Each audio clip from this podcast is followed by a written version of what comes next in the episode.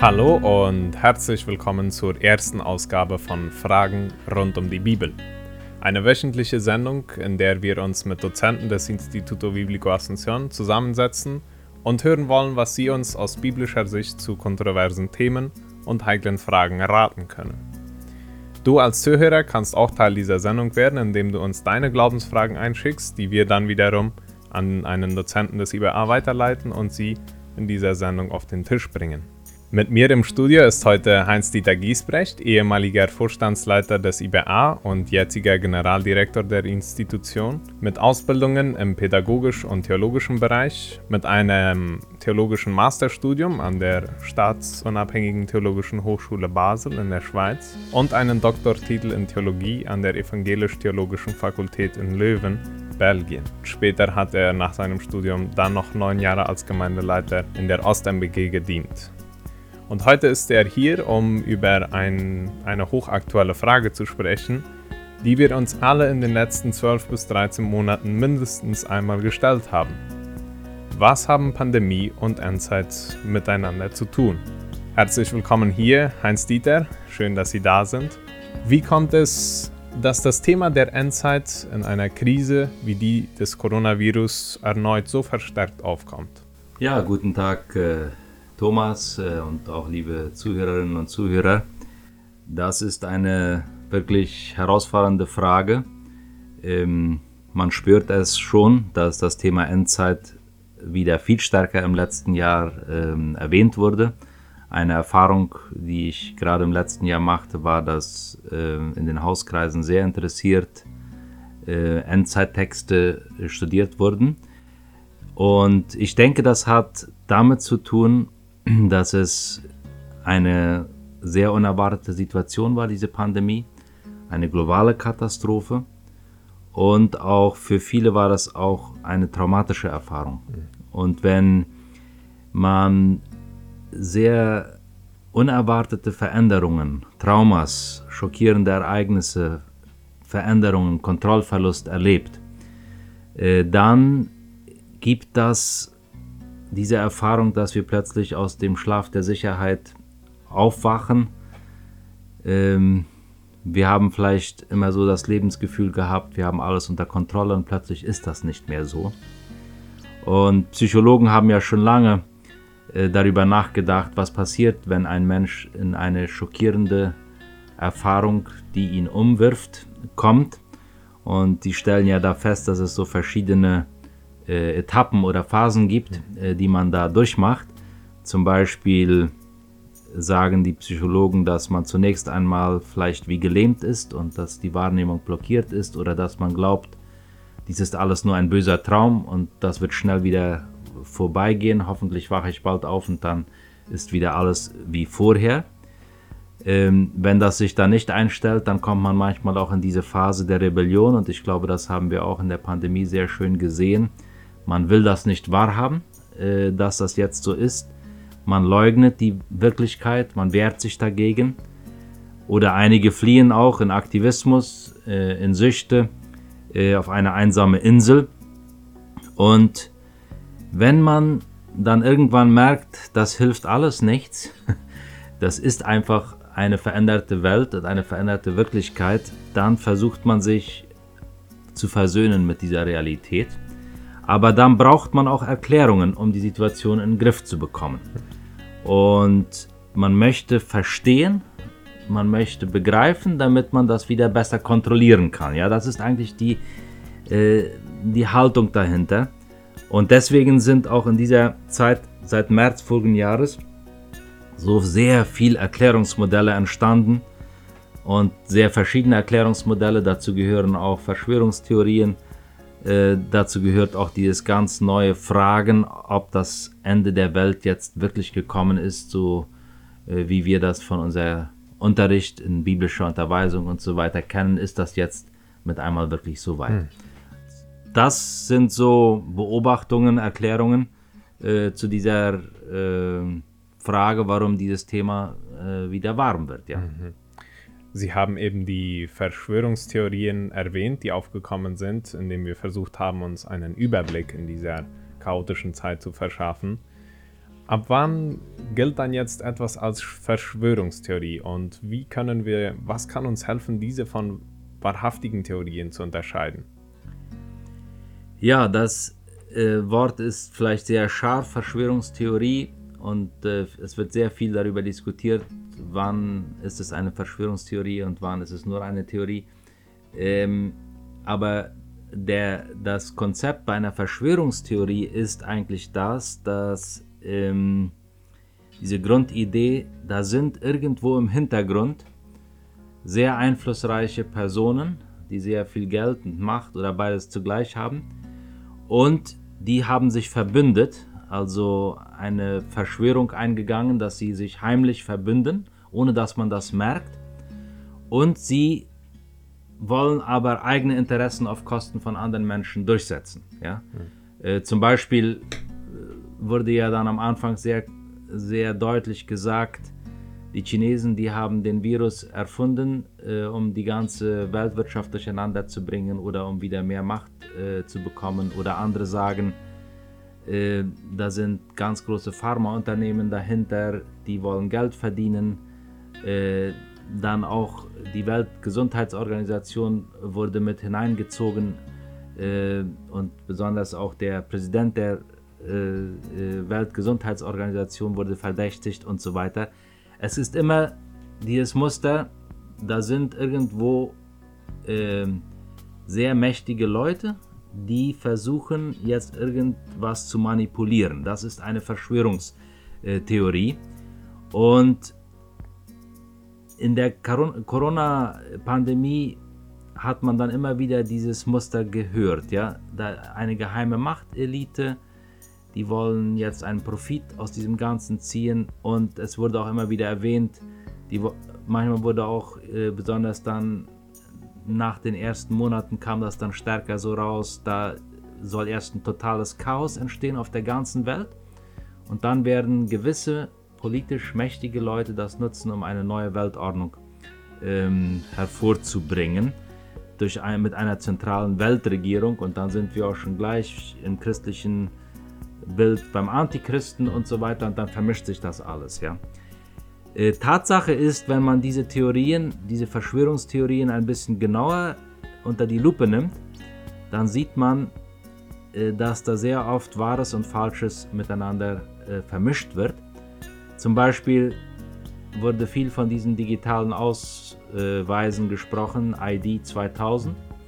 Und es wurde ja dann gesagt, diese digitalen Ausweise, diese Chips auch, ähm, die sollen dann dazu führen, dass die Menschen alle unter einer zentralen Kontrolle, äh, also die Daten alle zusammengefasst werden. Und ähm, es gibt tatsächlich solche digitalen Auswe Ausweise, die werden gebraucht in Ländern, wo die Menschen nicht Möglichkeit haben, normale Ausweise zu machen, zum Beispiel in Afrika. Ja. Und das, es stimmt auch, dass Bill Gates mit seinen Gesundheitsprogrammen damit zu tun gehabt hat, diese zu erfinden. Aber dass er jetzt dadurch die Macht über die ganze Welt bekommen wird, das ist schon wieder ein Schritt, der geht weiter. Ja? Mhm. Äh, da wird schon was vermischt. Oder auch zum Beispiel, dass man Behauptungen verkettet, ja, dass man zum Beispiel sagt, als Bill Gates und Angela Merkel 2014 in Berlin zusammensaßen, dann haben sie diesen ganzen äh, Plan äh, geschmiedet und dann äh, sollte der Chip, wurde vereinbart, dass da ein Chip durch Impfungen verabreicht werden sollte. Und dann ist man auch schon gleich bei Offenbarung 13. Mhm. Und was man noch zum Beispiel bei Verschwörungstheorien sehr stark merkt, ist dieses Schwarz-Weiß-Denken. Äh, da sind die Bösen und da sind die Guten. Und äh, sehr oft, und das merken wir auch bei uns, ähm, werden die Politiker als die Bösen hingestellt und äh, dass die alle lügen, dass die alle nicht die Wahrheit sagen. Es wird äh, Vertrauen sehr stark in Frage gestellt. Äh, es gab Predigten im Internet, die sehr direkt davor warnten, der Regierung, den Aussagen der Regierung überhaupt irgendwas zu glauben. Und dann haben Menschen mit einmal Schwierigkeiten, sich nach bestimmten Bestimmungen zu richten, weil das ist alles sowieso gelogen und das ist alles sowieso eine Verschwörung dahinter. Das heißt, äh, das stimmt alles nicht, dass zum Beispiel Tabawokas schützen und so weiter Und so entstehen dann diese Verschwörungstheorien. Das, das wäre so meine Erklärung, so wie ich das auch erlebt habe, ja, äh, in diesem letzten Jahr. Mhm. So das Muster, das wir langsam ein bisschen aus diesem Entstehungsprozess der Verschwörungstheorien heraus äh, filtern können, ist ziemlich ähnlich auch in gewisser Weise den Mythen und den Legenden der Indianer gegenüber, nicht wahr? Wo, wo man, wenn man einfach nicht weiß, was dieses Chaos verursacht, äh, konkrete Erklärungen ausfinden muss, um diese dann in dem Falle der Indianer einigen, einigen Geistern zuzuschreiben oder in unserem Fall einigen Personen äh, oder Institutionen, die wir dann jetzt als Sündeböcke, Sündböcke erklären. Ähm, warum führen diese verschiedenen Theorien äh, zu so starker Polarisierung?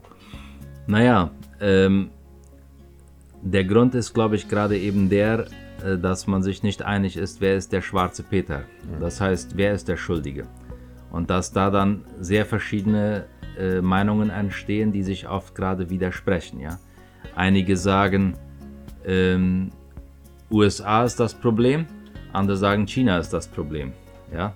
Äh, und dann wird das gegeneinander ausgespielt. Und dann sind die einen eben pro USA, damals war das pro Trump, und die anderen dann pro, äh, ja, die, die anderen sind dann gegen Trump und dann werden sie auch schon gleich in die Rolle, naja, bist du jetzt mit den Chinesen in einem Boot und, und dann ist man schon in einer Polarisierung. Mhm. Äh, viel schlimmer ist es vielleicht zum Beispiel auch, ähm, dass es dann so Extreme gibt wie Corona-Leugner, die sagen eben, gegründet auf all diese Annahmen, äh, das, das ist überhaupt keine Pandemie, das ist alles erfunden. Hm. Und bis heute, bis heute gibt es noch Manifestaciones, also Kundgebungen von, von solchen Corona-Leugnern. Und es gibt die Maskenträger, äh, die das auch sehr genau nehmen und sehr gesetzlich nehmen und die andere sehr verurteilen, wenn sie keine Maske tragen. Ja, das ist dann wieder das andere, das andere Extrem. Es gibt die Impfgegner, es gibt die Impfbefürworter. Und beide haben ihre Argumente und beide äh, bekämpfen sich auch und versuchen, äh, die, äh, ihre Position zu verteidigen. Ein sehr starker, ein sehr starker, eine sehr starke Polarisierung sieht man auch in der Medizin. Ja, das gibt dann mit einmal im Internet allerhand Wissenschaftler, die da auftauchen. Äh, und wenn man genauer nachschaut, haben sie sich eben selbst als solche ernannt ja. oder Gesundheitsexperten hinter denen keine Institution steht. Und, und dann gibt es die Schulmedizin. Äh, und einige sind ganz gegen die Schulmedizin, weil die sagen, die stehen alle mit den Pharmaunternehmen unter einem Dach und die wollen nur Geld verdienen. Und so kommt das zu Polarisierungen. Und diese Polarisierungen, die machen auch vor der Gemeinde nicht halt. Und es, mhm. gibt, es, es gibt dann da auch sehr leicht äh, sehr starke Gruppierungen. Ja. Mhm. Um die Theorien jetzt aufrecht zu erhalten, müssen also einige ans Kreuz genagelt werden, mhm. auch wenn man für ihre Schuld jetzt nicht stichhaltige Beweise oder offene Fakten vorliegen hat. Und es ist ja so schnell getan, einen Artikel oder ein Video, in dem perfekt erklärt wird, wer schuld an allem ist, per WhatsApp weiterzuleiten, damit auch andere endlich zur Erkenntnis kommen, ja. Und ohne es zu bemerken, gibt man vielleicht schon ein falsches Zeugnis von jemandem ab, dem mhm. keine Schuld wirklich trifft. Ja? Eine mhm. Tat, äh, die, von der Gott uns schon in den zehn Geboten gewarnt hat. Also falsches Zeugnis weiterzuleiten. Mhm. Wenn wir jetzt diese Corona-Pandemie oder generell Krisen, Weltkrisen im Blick behalten und uns fragen, welches können vielleicht einige Hilfestellungen sein seitens der Bibel mit diesen Verschwörungstheorien umzugehen, was könnte man darüber sagen? Ja, ich würde nur noch einmal wollen, allgemein, bevor ich da auf die einige Leitlinien komme, nochmal sagen, dass die sozialen Medien äh, und dass jeder praktisch jetzt, äh, wenn er will, zu einem Medienmensch werden kann, indem er Sachen verbreitet durch die sozialen Medien, äh, dass das eben auch das sehr beschleunigt hat, äh, diese starken, extremen Meinungsbildungen und Beschuldigungen und so weiter. Und da ist genauso, wie du sagst, äh, da ist, denke ich, für uns als Christen Verantwortung angesagt. Und wir müssen uns fragen, was vermitteln wir hm. ähm, in dem, was wir schreiben, in dem, was wir weiterleiten, in dem, was wir posten und so weiter. Was vermitteln wir und was kann das alles auslösen? Und da möchte ich äh, äh, zum Schluss dieser Sendung gerne ein paar Wegweiser, die mir wichtig geworden sind in dieser Zeit aus biblischer Sicht, ich habe mich gefragt, woran soll man uns Christen wirklich erkennen? Jetzt sagen wir mal auch gerade in den sozialen Medien, woran soll man uns erkennen? Und die Bibel ist doch sehr klar an drei Eigenschaften: Glaube, Liebe und Hoffnung. Hm. Wir sollen Vertrauen in Gott wecken, wir sollen Hoffnungsträger sein und alles, was wir tun, soll in der Liebe geschehen, äh, sagt uns Gottes Wort. Und ich denke, wenn wir Erkenntnisse weitertragen oder vermitteln, ohne dass das aus Liebe geschieht, dann äh, schleichen sich leicht sündige Motivationen mit rein und dann wird es sehr gefährlich. Paulus sagt ja, auch wenn ich die Gabe der Prophetie hätte, aber habe keine Liebe, dann nützt mir das nichts. Mhm. Äh, das ist zum Beispiel ja 1. Korinther 13. Ein zweiter Wegweiser, der mir wichtig geworden ist in dieser Zeit, ähm, gerade wenn man konfrontiert wird und man wird herausgefordert, man soll mal Stellung nehmen, wie siehst du das und so weiter, dass wir ein bisschen demütiger werden mhm. und erkennen, was Paulus schon lange in äh, 1. Korinther 13 gesagt hat, dass unsere Erkenntnis unvollkommen ist. Unvollkommenes Stückwerk. Und dass wir erst, wenn Christus wiederkommen wird, dann wird, wird er uns den Blick auf, öffnen und dann werden wir die ganze Wahrheit sehen. Aber solange sehen wir Stückwerk.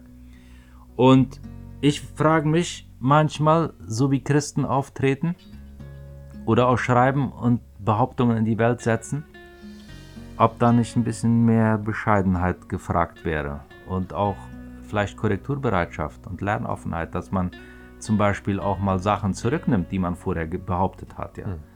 Ich denke jetzt, wo, wo im Moment gerade wieder die Pandemie wieder heftiger wird und, und es sogar Todesfälle gibt und so weiter, ähm, einige werden dann nur einfach ein bisschen stiller. Äh, aber würde man nicht auch äh, den Mut haben müssen, vielleicht gewisse Sachen äh, zurückzunehmen, die man, die man äh, behauptet hat, damals so hm. in überbrüstig. Ja. Ein dritter Wegweiser ich glaube, wir müssen damit rechnen und damit leben, dass die seit dem Sündenfall die Sünde eine Realität in allen Bereichen unseres Lebens ist. Und das bedeutet, alles ist gebrochen, gespalten und nichts ist perfekt. Und es gibt kein System, das perfekt ist. Hm. Ob das jetzt Schulmedizin ist, ob das jetzt Vitamine schlucken ist ähm, oder äh, natürliche Vitamine essen, ähm, ob das äh, eine rechtsorientierte Regierung ist oder eine linksorientierte, überall mischt sich die Sünde mit rein.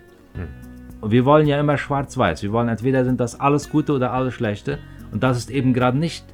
In einer gebrochenen, gefallenen Welt ist alles vermischt. Selbst in den geistlichsten Führungskreisen mischt sich viel Menschlichkeit und auch Sündhaftigkeit ein. Und das müssen wir einfach realistisch sehen. Dann ein, ein vierter äh, Wegweiser ist, äh, dass Christus hat die Schlüsselgewalt. Ähm, und gerade auch auf dem stürmischen Meer der Weltgeschichte, wir können sicher sein, er wird seine Gemeinde an, in den sicheren Hafen der Ewigkeit bringen. Und wollen wir doch uns mehr darum bemühen, mit Christus verbunden zu sein, ihn immer besser kennenzulernen, ihn anzubeten, anstatt versuchen selbst die Kontrolle äh, in die Hand zu nehmen. Und ein weiterer Wegweiser ist für mich gerade, äh, was Paulus auch erwähnt. Paulus spricht in Kolosser 2, Vers 8 davon, er warnt uns nicht auf Weltanschauungen und Hirngespinste hereinzufallen. Die gab es damals schon. Und ich glaube, so eine, so eine Weltanschauung und Hirngespinste, die allerhand behaupten, ohne dass das wirklich belegt ist, das ist wirklich eine Gefahr, weil die Gefahr besteht darin, dass wir Christus aus dem Blickfeld, aus dem Zentrum, äh, äh, dass der aus dem Zentrum gerät und besonders auch in der Gemeinde. Wenn Christus nicht das Zentrum ist und andere Lehren und andere Schwerpunkte wichtiger werden und andere Diskussionen wichtiger werden, dann können wir noch so eifrig diskutieren. Äh, wir leben einfach gerade haarscharf am Ziel äh, vorbei. Und das ist äh, sehr ernst zu nehmen. Ähm, Paulus spricht auch davon, dass in 2 Timotheus 4, dass in, der, in den letzten Tagen die Menschen nach Lehrern Ausschau halten werden, die ihnen das sagen, was sie gern hören wollen. Die Menschen werden seltsamen Fabeln folgen, also Märchenfabeln, und dann sagt er zu Timotheus, du aber sollst dir in jeder Situation ein nüchternes Urteil bewahren. Scheue dich nicht, für den Herrn zu leiden, setze dir zum Ziel, andere zu Christus zu führen. Das soll jetzt das Ziel sein. Und ich denke, das ist ein sehr wichtiger Wegweiser, nicht Fabeln und allerhand Spekulationen nachzugehen, sondern Christus zu verkündigen und andere zu Christus zu führen. Und ich möchte schließen mit einem Zitat von Dirk Schürmann. Das fand ich einfach sehr gut, ähm, als ich das äh, auch in dieser Zeit gelesen habe. Er sagt das so. Äh, Dirk Schürmann und Stefan Isenberg, das sind zwei Autoren, die sagen das so. Die Aufgabe von Christen ist nicht, sich möglichst gut mit Corona auszukennen und andere darüber aufzuklären. Stattdessen sollten wir uns darüber informieren, was die Bibel uns für solch schwierige Zeiten zu sagen hat. Der Herr wird uns sicher kein Verdienstkreuz dafür verleihen, dass wir den Geschwistern irgendwelche Geheiminformationen zu Corona weitergeleitet und dafür gekämpft haben, dass uns doch endlich die Wahrheit über Corona klar geworden ist. Doch er wird uns eine Corona, das ist das lateinische Wort für Krone, er wird uns eine Corona geben, wenn wir ihm in Treue gedient gute und gesunde Lehre verbreitet, Geschwister erbaut und ermutigt und den Verlorenen das Evangelium verkündigt haben. Und das habe ich mir sehr stark vorgenommen für mich selbst und das wünsche ich auch den Zuhörern. Wir sind also aufgerufen, Christus im Zentrum unserer Aufmerksamkeit zu behalten und auch diese heilende Botschaft, die er uns übermittelt hat, weiterzugeben. Ja, als Hoffnungsträger in Liebe diese Hoffnung weiterzugeben. Danke Heinz Dieter für die wunderbare Ausarbeitung dieser Thematik. Nächsten Samstag wollen wir dann mehr dazu hören von dir auch, wo es dann darum geht, was können wir aus der Bibel entnehmen, mhm. wenn es um die letzten Tage geht, die jetzt auch besonders in dieser Krise wieder stark hervorgekommen sind. Ansonsten möchte ich mich auch bedanken bei dir als Zuhörer, dass du eingeschaltet hast. Solltest du noch Fragen zu diesem Thema haben, die du gerne hättest, die das Heinz Dieter oder ein anderer Dozent des IBASI beantwortet, dann schreib mir doch an folgende Nummer 0984 937 038. Vielen Dank, dass du eingeschaltet hast und wir erwarten dich hier nächste Woche wieder. Samstag um dieselbe Uhrzeit wieder hier bei Fragen rund um die Bibel mit Dozenten des Instituto Biblico Asunción. Bis dann.